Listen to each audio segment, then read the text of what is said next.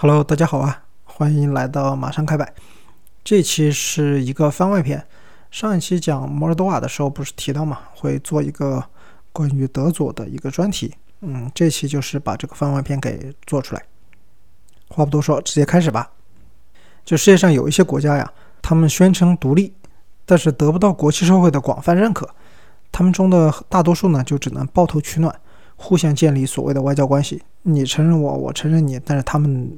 都没有得到外部的这个承认。他们被称为自称独立国家。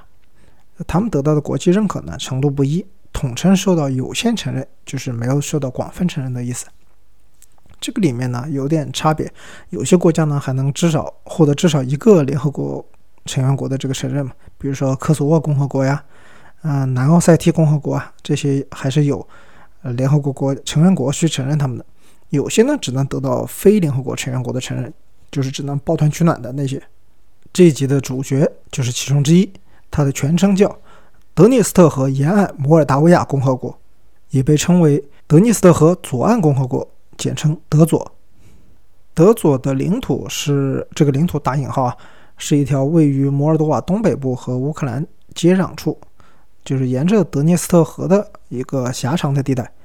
我在修诺斯里面会把它地图的位置放出来。一九九零年的时候，他宣称独立的，但是德佐从未得到国际社会的认可，至今没有一个联合国成员国承认他的独立。摩尔多瓦为了捍卫领土完整，和德佐及其背后的俄罗斯势力进行了长期的斗争，无论是从政治上还是军事上，嗯，都有非常严重的冲突。从德佐宣称独立以后呢，一直军事冲突不断，持续的军事摩擦不断升级，最终演变成了长达四个多月的德涅斯特战争。德佐军队是在俄罗斯的暗中支持下，战斗力大大提升。摩尔多瓦军队付出了非常惨烈的代价，但是仍然未能阻止德佐成为事实上的独立国家。摩尔多瓦的努力呢，就是从军事上转变到了政治上。他们从外交上孤立德佐，经济上封锁德佐。虽然因为种种原因吧，不能彻底掐死，但是也得到了国际社会的广泛支持。联合国认可德涅斯特地区是自治政府，但是仍属于摩尔多瓦领土的一部分。我国政府呢，对摩尔多瓦政府也是支持的，表达了多次摩尔多瓦政府是统一的摩尔多瓦的唯一合法政府，对摩尔多瓦捍卫国家主权和领土完整的决心表示赞赏。官方上，我们国家对德佐的称呼也不是国家，而是德佐当局。每一个听说我要去德佐地区的摩尔多瓦人都有理由表达他们的担忧，在他们看来，德佐是一个非常危险的地方，那里充满了。毒贩、勒索者啊，战争罪犯，包括一些有自杀倾向的分裂分子。摩尔多瓦人对德佐人的反感是发自内心的，不仅仅是因为德佐人在分裂他们的祖国，而且复杂的环境和政治背景让这里成为了不稳定的核心，整个东南欧地区都深受其害。我是带着强烈的对这块迷雾的好奇心，想去亲眼看看，它到底是个什么样子。所以说我在在前一集的故事我也讲过了，我带着老袁就去到了这块神秘的土地。虽然摩尔多瓦长期封杀德佐，但是呢，从摩尔多瓦首都基辛诺乌去德佐首府蒂拉斯波尔却是非常方便的。首都市中心的长途客车站就有发往蒂拉斯波尔的直达巴士，而且是那种滚动发车的，车次还挺多。作为游客来说，我不需要签证去德佐。因为这倒很好理解，因为那个地方就是摩尔多瓦领土嘛。我在摩尔多瓦的领土上去到一个他们所谓的自治的一个地区，自然是不需要签证的。呃，魔方在边境打引号的边境这边也没有设置关卡。德佐当局呢那边倒是设立了哨岗，所有的旅客和通行的车辆都要下车去到那个哨岗里面去办理出入境的手续。呃，打引号的出入境。到了那个关卡以后呢，司机就喊了一嗓子，就是所有的非本地人都下车去办那个打引号的入境手续。工作人员呢就给我办的，他们叫落地签，但是就其实就是一个小小的这个纸片。我到时候把那个照片放在那个 show notes 里。他们办的这个名义呢还是过境，为什么过境呢？嗯，他们是认为不管你是从德佐去乌克兰，还是原路回到摩尔多瓦。在迪拉斯波尔的状态都是过境，所以说从手续上来说，我是没有在迪拉斯波尔旅游的。即使我告诉他我就去旅游，他也不管。只有一种这个方式，就是过境。这个也很符合德佐在人们心中的设定，它就是一块边境之地，而且是那种很顽固的边境之地，你也没办法绕开它，你只能从它身上通过。大家都只是通过，没有人停留。刚一进入德佐，就能看到了那个标志性的建筑物，就我上一期提到的那个友谊大桥，它是架在德涅斯特河上的一个普通的大桥，但是因为它涂色赋予了它一些额外的政治色彩吧。它一侧是涂有白蓝红的俄罗斯国旗色，另外一侧是红绿红的德佐的国旗色，这就是昭示了德佐的本质。它就是一块俄罗斯在摩尔多瓦强挖出的一块后花园。在德涅斯特战争中，德佐武装是怎么获得武器装备的呢？是因为叶利钦命令驻扎在德佐的第十四集团军保持中立。这个中立要打引号的，它的含义是。德佐武装还有民兵冲进来抢武器的时候，俄军保持中立；但是如果摩尔多瓦的军队冲进来的话，他们是可以反击的。那莫斯科方面就是呼吁双方的克制，但是他所谓的克制呢，就是一夜之间就送了大批来自这个俄罗斯的所谓的志愿兵（打引号的志愿兵）啊，就进入德佐，和德佐武装是并肩作战，还进行一些战术上的指挥。摩尔多瓦的军队那边也不是孤军作战，他们也得到了来自罗马尼亚的援助和军事支持，但是还是很难同亲俄势力抗衡的。整个德佐的独立其实就是大罗马尼亚梦的一个破碎，大罗马尼亚分裂，再到摩尔达维亚共和国的建立，再到摩尔多瓦的独立和并入罗马尼亚势力的兴起，在这块土地上啊。呃，纷争是一直不断的，来自不同民族的逐渐对立，引发了大国的政治角力。可以说，摩尔多瓦人就是罗马尼亚人，他们是同宗同族，说着一样的语言。之前网上有个著名的说法啊世界上有三位国家元首会说罗马尼亚语，一位是罗马尼亚总统，一位是摩尔多瓦总统，还有一位，呃，我这里不能提他的名字，我提了的话，这期可能就会又被剪掉了。和摩尔多瓦的主体不同，经过长期的演变，在德佐地区的主要民族已经变成了俄罗斯人和乌克兰人。在苏联即将分崩离析的时候呢，各个加盟国就筹立独立和合并。德佐人发现，他们一夜之间就要变成罗马尼亚人了，或者说摩尔多瓦人了，那他们是不能接受的。在东欧啊，没有一场冲突的背后没有俄罗斯的影子，在俄军的这个带引号的中立下。德佐人就武装了起来，形成了延续至今的这个对抗状态。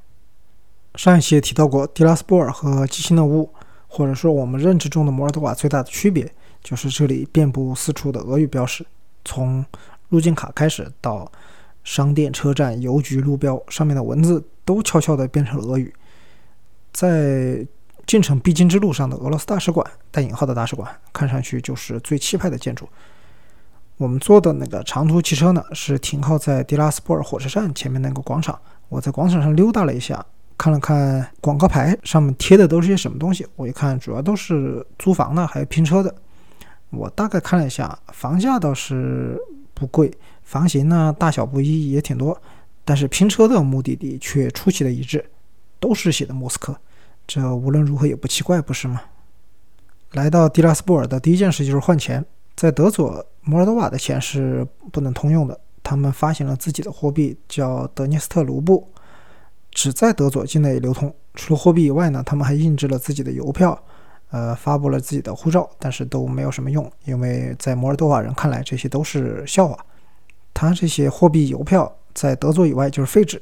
德佐人要出国呢，还是要拿摩尔多瓦的护照。比较有意思的呢，是德佐的那套硬币。我自己是很遗憾没有收到，但是我后来有朋友去，他收到了。我在网上也搜到了那套硬币的这个照片，我也分享到那个 show notes 里。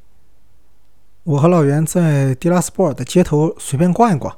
带给我了非常意外的熟悉感，因为我在白俄罗斯工作生活两年半，这里非常像白俄罗斯的某些地方，还不是那种首都，就是二三线城市的那些小地方。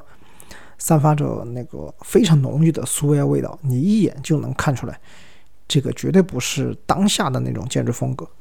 苏维埃风格的政府大楼，还有政府大楼前面列着的列宁的塑像，还有路牌上标识的列宁大街，就形成了一种时间漩涡，好像德佐的那个国境线带引号的国境线，让时间就停滞了。外面的摩尔多瓦已经是二十一世纪了，这里面还停留在苏维埃时期。迪拉斯波尔最豪华的酒店是市中心的这个俄罗斯宾馆。没有英文标识，就只有俄语。我一看写的是俄罗斯宾馆啊，这是酒店啊，一看也不像是接待非俄语地区的那种外国游客的。在酒店前面倒是有一个广告牌是 Porn Shark，就说明这里并不是与世隔绝，还是有一些外资在这里存在的痕迹。我本来想在街上遇到一些当地的人，可能了解一下当地情况，但实在是走了很久都没遇到有路人啊。我都不知道这么多这么多楼为什么就没有人呢？这德佐人都去哪儿了？老袁说是有点饿了，我们就找地方吃饭。来到一家看上去环境还不错的这个餐厅，他说是迪拉斯波尔本地的那种呃餐厅。其实后来我看了看，好像也不算是餐厅吧，就是有点类似咖啡馆呀，或者是那种小餐馆那种感觉的。就来尝一尝地道的迪拉斯波尔菜。你看，服务员倒是很很坦诚啊，很实在，告诉我这个德佐餐啊，其实就是俄餐。菜单上毫不意外，只有俄语的这个菜单。幸好呢，还有一些配图。我在白俄呢，反正工作两年半，点个菜还是没啥问题。虽然我的俄语也是野生的，跟我的西语水平差不多，都是到了当地现学的。我感觉反正就是那几个菜，我在那耗几个小时，估计也点不出什么特别的花样。除了有些沙拉，还有一些什么香肠、烤肠这种拼盘之外呢？其他的基本上就是把土豆的整个家族都请过来了，就土豆开会，土豆全家桶，炸土豆、烤土豆、土豆馅饼，还有那种土豆泥，其他的味道不好说，热量绝对够。吃完饭以后呢，我们就在蒂拉斯波尔的街头闲逛。啊，虽然说德佐是个危险的地方呢，但是并不意味着你在街上散步的时候会被直接的威胁到人身安全，所以大体上还是安全的。嗯，从某种意义上来讲呢。摩尔多瓦人对德索的看法是对的，但是呢，有些地方呢是有点夸大其词了，并不一定特别准确，所以外国人不太明白这里真正的危险是在哪里。我们会误以为是那种人身安全，比如说像在美国的某些地方，像芝加哥的城南、纽约的某些地方，啊，会有一些持枪的抢劫啊这种之类的。这种情况在德佐其实并不是很普遍的。德佐真正的危险呢，是在于它是各种犯罪的集散地，这里就堪称是东欧黑市的拉斯维加斯，或者说东欧黑市的义乌吧。啊，走私犯的嘉年华每天都在这里上演。最大的走私货物是军火，就本地生产的，还有来自俄罗斯的那些军火，就是通过德佐被走私到各个地方。因为这里出境出去呢，再往下走，从摩尔多瓦过来再往下走，就是乌克兰的那个敖德萨港。不管是陆运还是水运，从这里走私都是非常容易的。那货品就是各种各样的，从克拉什尼科夫步枪到各种单兵式的火箭筒，反正俄罗斯有造的，这里就有卖的。莫斯科对这些就是睁一只眼闭一只眼了。嗯，他们毕竟也是需要输出一些呃武装。不管是官面上的，可能官面上的国际观察官组织会查的比较严，这种私下的对他们扶持东欧的一些亲俄势力是有帮助的。所以说，面对国际上的一些指责，这条莫斯科到迪拉斯波尔的地下军火线是从来没有关闭过的。军火走私的受害者包括是周边的其他国家，因为从这里走私的军火途径敖德萨就被运往黑海沿岸，包括保加利亚。再深入到巴尔干半岛的腹地，所以你知道巴尔干半岛这么多年的这个纷争，他们的武器基础是在什么地方？一旦武器来到了巴尔干，国际监管机构的最终就很难继续下去了，这就严严重影响到了黑海沿岸国家的国际声誉。就保加利亚都多次向俄罗斯交涉，就提出严查德佐的军火走私，最终也是不了了之。所以国际社会现在对保加利亚有一些误解，觉得保加利亚是。这个军火走私的一个主要的地方吧，但其实他们很多的军火走私都只是过了一个桥，大部分都是来源于德佐。另一个走私的货物，打引号的货物是人口。德佐是以糟糕的人权状况著称的，人口贩子以这里为起点，逃避国际组织的追踪，将从东欧欺骗诱拐的一些年轻女性集中在德佐，然后呢，并入一条漫长的人口走私的产业链。这些年轻的女性将被发到俄罗斯，经过一些培训。很显然，这种培训不可能是正面的，基本上都是凌辱，然后押上前往各地方的航班，包括埃及。很多在西奈半岛上都有俄罗斯的旅行团，他们是其实他们都是走私犯，打着那个旅行团的幌子，然后他们在当地与世隔绝，在沙漠居民的看管下就不得不驯服，然后再通过熟练的边境渠道被送到以色列，在以色列有大量的就是犹太俄罗斯人的黑帮，接管以后就被送到特拉维夫的这个妓院，强迫这些女性每天接客十二个小时。被走私的人口不仅是年轻的女性，还有童工。在巴尔干国家的那些建筑工地上，我们看到很多童工，其实都是被掳到德佐，然后被贩卖到各国的。国际组织呢，常年就致力于解救这些被走私的童工，但是他们被送回摩尔多瓦以后呢，呃，因为现在摩尔多瓦糟糕的这种经济状况，因为它常年被俄罗斯制裁嘛，还有庞大的黑帮势力，让他们很容易成为再次被拐卖的目标。啊这里也推荐一本书，可以大家可以去看一看，了解一下德佐的这些地下世界的一些黑暗。书名叫《超级黑帮：揭秘全球地下经济》，作者是米莎·格兰尼。这本书是中信出版社二零一零年出版的啊，我会把这个书的信息放在这个 show notes 里。德佐人为什么愿意独立？其中一个很重要的原因是在苏联时期，德佐地区的经济状况是整个摩尔大维亚地区最好的。这里是苏联的军工基地，贡献了整个摩尔大维亚百分之四十的 GDP 和将近百分之九十的发电量，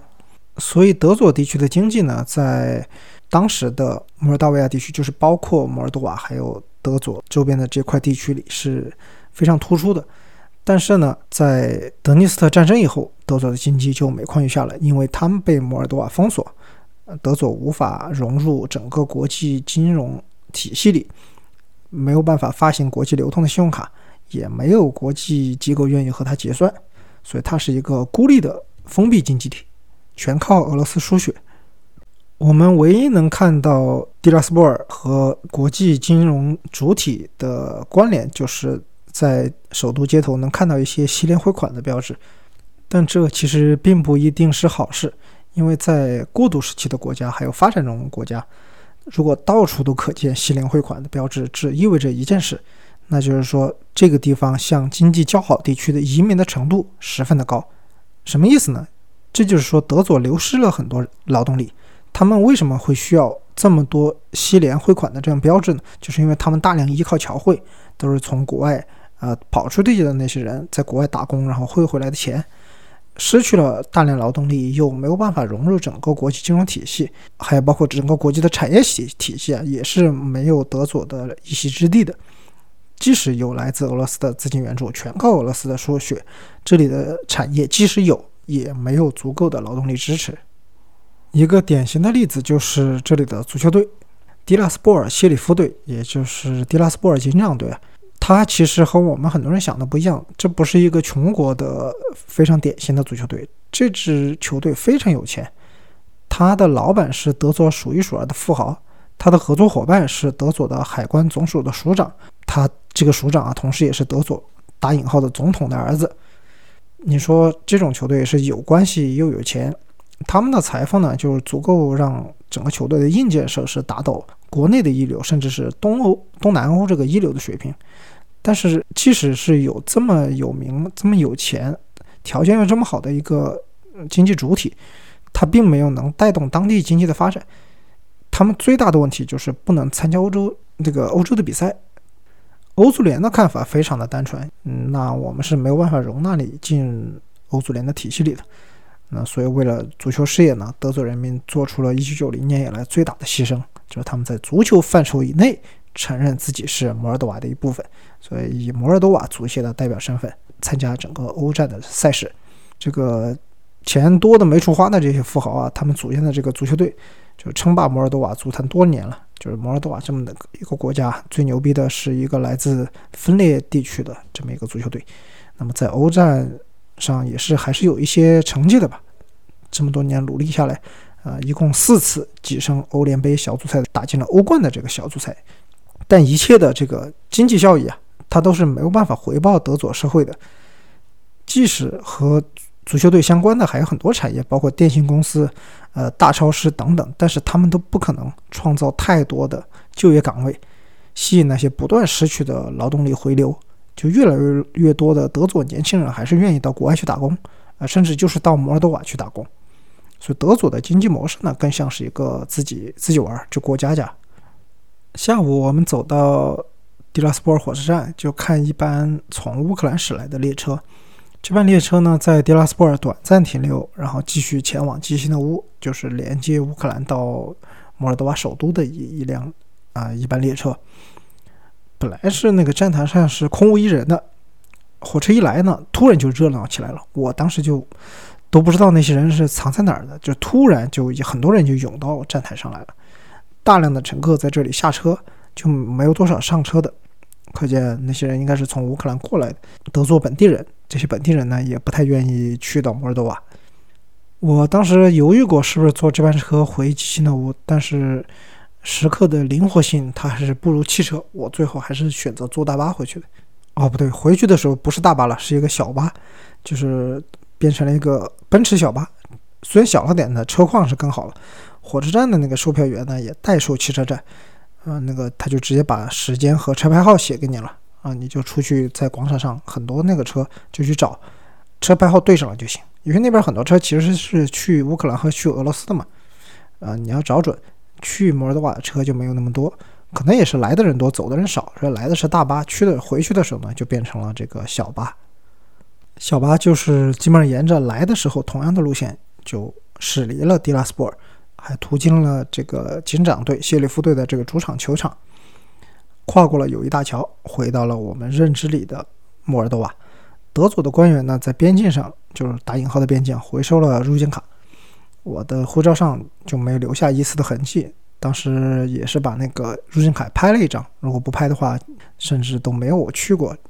这个德佐的一丝痕迹了，就好像我从来没有去过德佐一样，就我的生命只是凭空消失了一天。你问我那天干嘛了，在哪儿？呃，物理上我能说得出来，但是从这个国家的意义、这个政治地理的角度，我是没办法证明我那天是具体干了什么。但只有对自己来说，我是知道这一天我干了什么。我是来到了一个自称独立国家，而且留下了证据。我的钱包里都还有一张德尼斯特卢布，在小巴驶过国境线的那一瞬间，它变成了一张废纸。好了，关于德佐的故事就讲到这里。希望大家通过我的讲述呢，对这个啊自称独立国家有一些基本的认识了。我把参考书目放在 shoenos 里啊，大家是可有兴趣的话可以去找来读一读。啊，虽然这本书并不完全是讲德佐的，嗯，但是它里面的一些细节也是讲述了德佐地下经济的一些故事。啊，今天这集就不是很长，它本来就是一个番外篇嘛。啊，我想过是不是和上期放在一起，但想，哎，这可以多说一期，不对，啊，我怎么把实话说出来了？可以增加一期也挺好的。那么这期就这样吧，下期咱们再见。